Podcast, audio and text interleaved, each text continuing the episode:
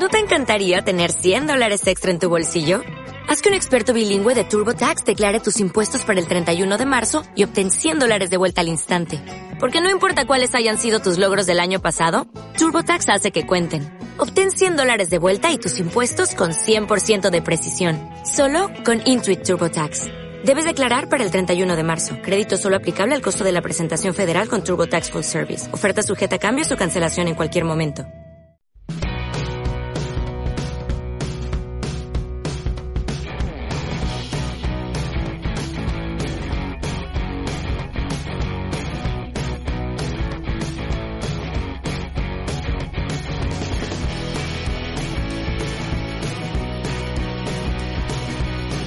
Bienvenido a nuestro podcast Esto me suena español. Herzlich willkommen zu unserem Podcast Das kommt mir Spanisch vor. Yo soy Cristina. Ich bin Sandra. Y queremos ayudarte a mejorar tu español. Somos españolas, pero hace unos años que vivimos en Alemania. Wir wissen sehr gut, wie schwierig es ist, eine Fremdsprache zu lernen. Deswegen bringen wir euch unseren Podcast. ¿Estás preparado? Entonces, ¡comenzamos!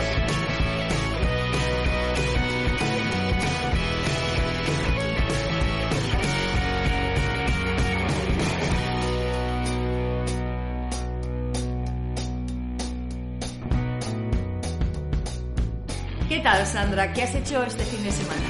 Ich hatte ein sehr interessantes Wochenende. Ich habe ein bisschen Sightseeing gemacht und mir den Schloss Neuschwanstein bei Fußen angeschaut.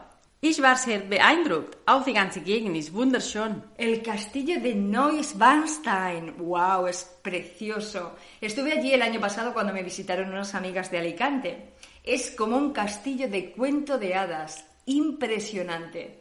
Ja, es sieht wirklich aus wie ein Märchenschloss. In Spanien haben wir auch sehr schöne und beeindruckende historische Monumente. Eine von denen ist der Alcázar de Segovia, der zu den bekanntesten Burgen in Spanien zählt. Sí, en España tenemos también castillos increíbles. Uno de ellos se encuentra en una ciudad española llamada Segovia, en la comunidad autónoma de Castilla y León. De ese castillo también se dice que es un castillo de cuento de hadas. Hoy dedicaremos nuestro episodio a hablar de monumentos españoles. ¿Te parece? Wir werden uns heute über einige der schönsten Denkmäler und Monumente in Spanien unterhalten, Sehenswürdigkeiten und Architektur.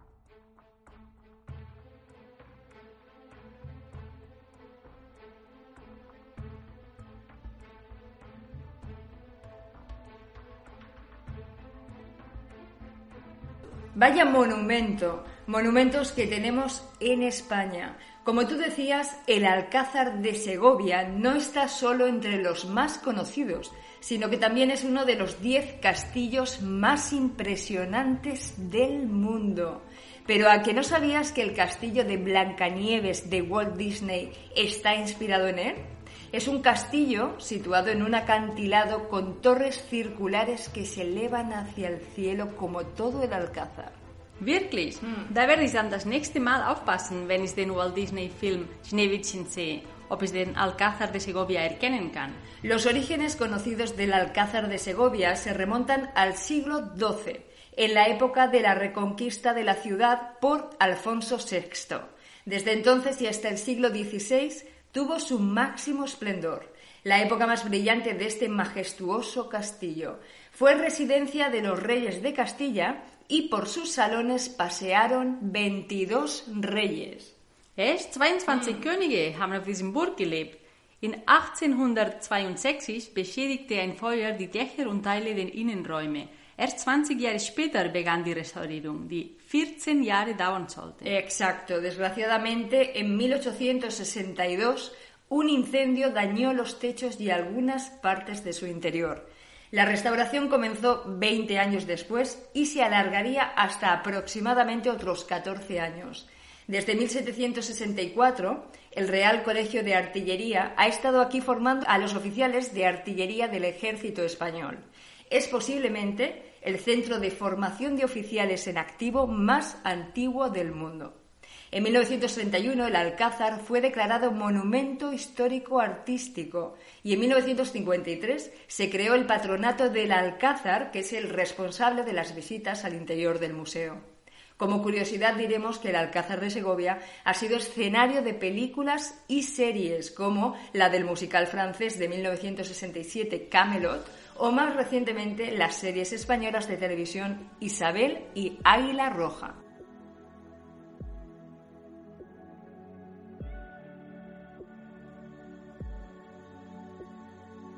Pero no solamente Segovia tiene este impresionante castillo, ¿no?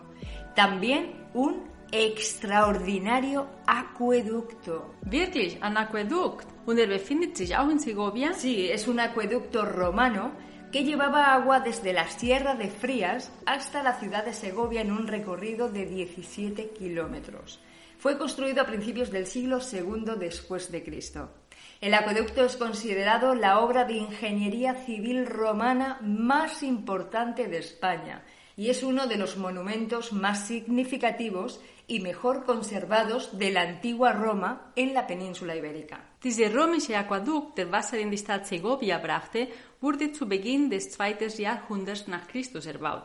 Der gilt als das wichtigste römische Tiefbau Werkmonument in Spanien und ist eine der bedeutendsten und am besten erhaltenen Denkmäler des antiken Roms auf der iberischen Halbinsel. Es. Führte jahrhundertelang frisches Quellwasser aus den Bergen der Sierra de Fuenfría in circa 17 Kilometer Entfernung in die Stadt. Está compuesto por 75 arcos sencillos y 88 dobles de piedra de granito. Y en la época romana existía un cartel con letras romanas de bronce donde se podía leer la fecha y el nombre del constructor.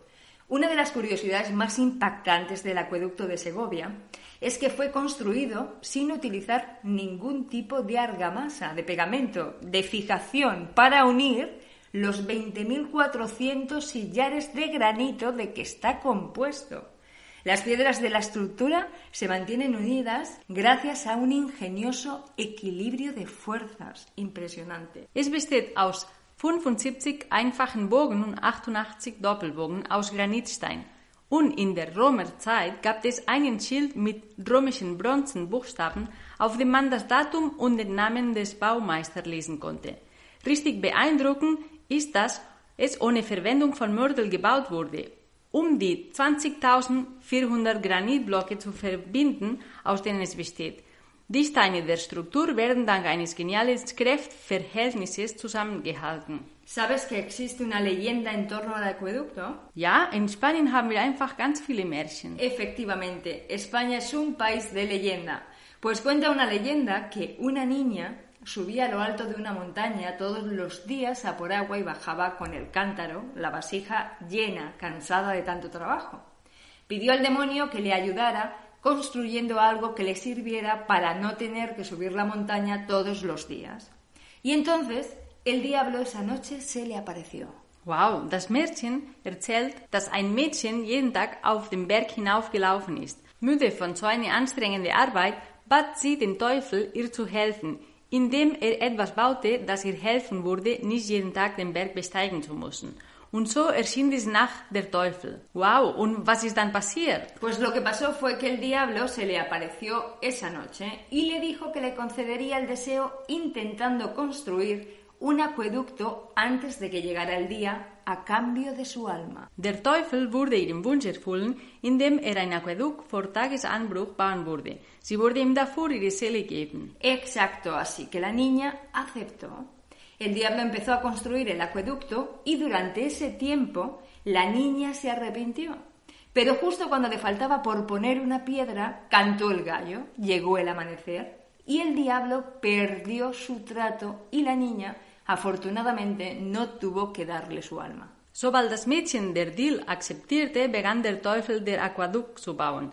Das Mädchen hat es dann bereut und kurz bevor der Teufel die letzte Stein setzte, fing der Hahn zu krähen an. So verlor der Teufel der Deal. La leyenda dice que esa piedra que le faltó por poner al diablo es el hueco donde actualmente se encuentra la estatua de la Virgen de Nuestra Señora de la Cabeza. Komischerweise befindet sich heute in der Loch, wo der Teufel sein letztes Stein hätte setzen müssen, eine religiöse Statue der Jungfrau Nuestra Señora de la Cabeza.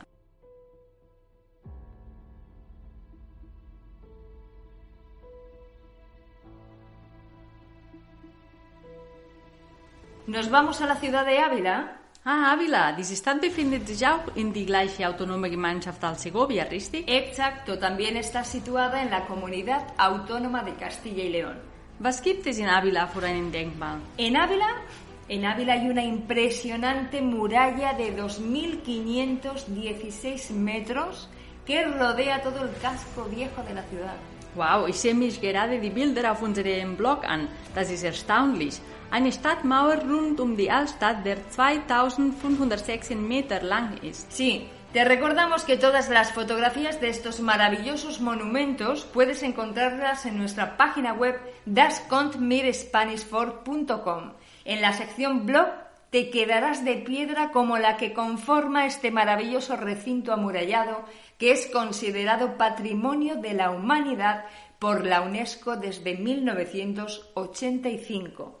Tenía un carácter militar, principalmente defensivo, que se ha mantenido incluso incrementado con las restauraciones realizadas en el siglo XIV. Avilas Mauer ist seit 1985 Weltkulturerbe. Te hablaré de números. 2.516 metros, 2.500 almenas, 87 torreones y 9 puertas. Ocupa un una superficie de 33 hectáreas y su ubicación dibuja un rectángulo orientado de este a oeste. Sus muros tienen 3 metros de grosor y 12 metros de altura.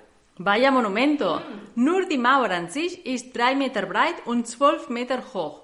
Und es hat eine Fläche von 33 Hektar. Efectivamente, una extraordinaria construcción que resulta increíble tanto de día como de noche, porque si es impresionante, con la iluminación nocturna es un lugar de ensueño. Es sieht einfach traumhaft aus, sogar bei Nacht ist er beleuchtet.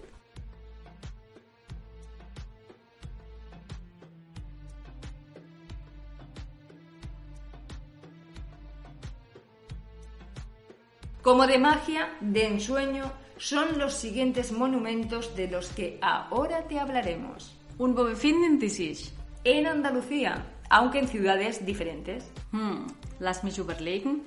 Ich glaube, ich weiß schon, welche du meinst. Adelante, a ver si has acertado.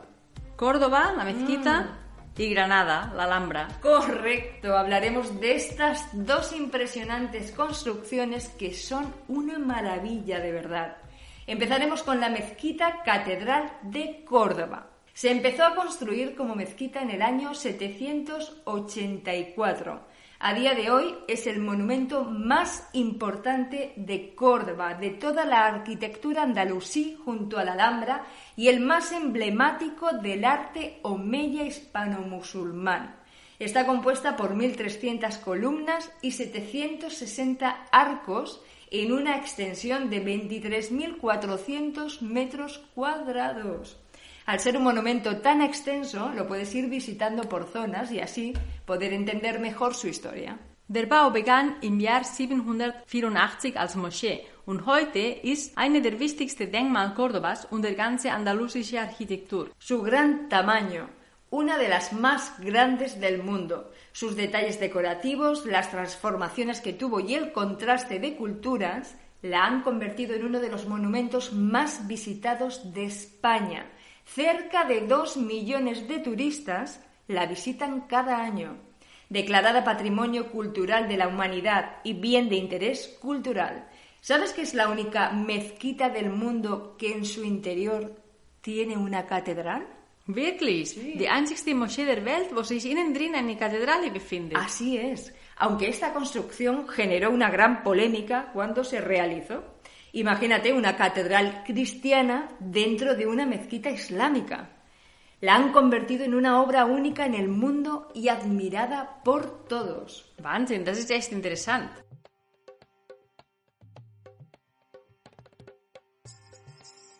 Además de interesante, es sorprendente. Como lo es también la Alhambra de Granada, que como su nombre indica se encuentra en Granada, ciudad andaluza. La Alhambra es un conjunto monumental levantado sobre una ciudad palatina andalusí. La forman un conjunto de antiguos palacios, jardines y fortaleza, la Alcazaba, que en un primer momento se construyeron para ser residencia del emir y la corte del reino nazarí, de ahí que en su interior su decoración es un importante exponente del arte andalusí. Die Alhambra in Granada ist ein Baukomplex. Es besteht aus Paläste, Garten und Festungen, die ursprünglich als Residenz des Emirs erbaut wurden. Mehr als zweieinhalb Millionen Besucher hat es jedes Jahr und es ist eine der meistbesuchten Touristenattraktionen Europas. ¿Sabes de dónde viene el nombre de Alhambra? Hmm, Alhambra. Pues hay dos posibilidades. Para empezar, la palabra castellanizada de Alhambra significa roja. La primera posibilidad es que es el nombre acortado de, a ver si lo digo bien, Alcalá Hamra, que significa fortaleza roja, porque cuando se construyó se realizaban los trabajos de noche y la Alhambra se veía roja por la luz de las antorchas. Muy curioso. Y la segunda es que sea el nombre femenino de Abu al-Hamar, que en árabe significa rojo, y fue el conquistador de Granada, Almería y Málaga, reconocido porque tenía la barba pelirroja, que como rey de la Taifa mandó levantar la Alhambra sobre la fortaleza que ya dominaba la ciudad. Der Name Alhambra kann zwei mögliche Ursprünge haben. Die erste Möglichkeit ist, dass es sich um den abgekürzten Namen von Alcalá Alhambra handelt. Das bedeutet rote Festung. Man denkt aufgrund der Bauarbeiten, die nachts ausgeführt wurden und im Licht die Fackel die Alhambra rot ausgesehen lassen haben. Und die zweite ist, dass es der weibliche Name von Albu al-Halmar ist, der auf Arabisch rot bedeutet und der Erober von Granada, Almería und Málaga war. Man konnte ihn erkennen, weil er einen roten Bart hatte. Otra curiosidad. ¿Sabías que la Alhambra es uno de los relojes de sol más grandes del planeta? Está construida de tal manera que se puede saber qué hora del día es en función de la sombra que proyecta el sol sobre las habitaciones. De hecho, a mediodía, la mitad de las habitaciones están a la sombra y la otra mitad se encuentran soleadas. Wow, die Alhambra ist eine der größten Sonnenuhren der Welt. Es ist so gebaut worden, dass man die Uhrzeit in Funktion auf wie der Schatten auf die verschiedenen Räume fällt erkennen kann. Hay multitud de curiosidades. Es una auténtica belleza pasear por sus jardines y respirar su historia. Absolutamente recomendable su visita.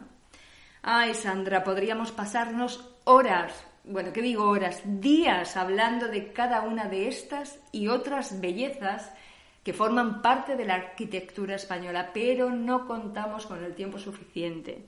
¿Te parece que sigamos hablando de ellos en el próximo episodio? Perfecto, porque está la Sagrada Familia de Barcelona, el Monasterio del Escorial en Madrid, el Teatro Romano de Mérida, la Giralda de Sevilla, el Alcázar de Toledo, etc. Ah, las casas colgadas de Cuenca, ¿no son patrimonio de la humanidad también?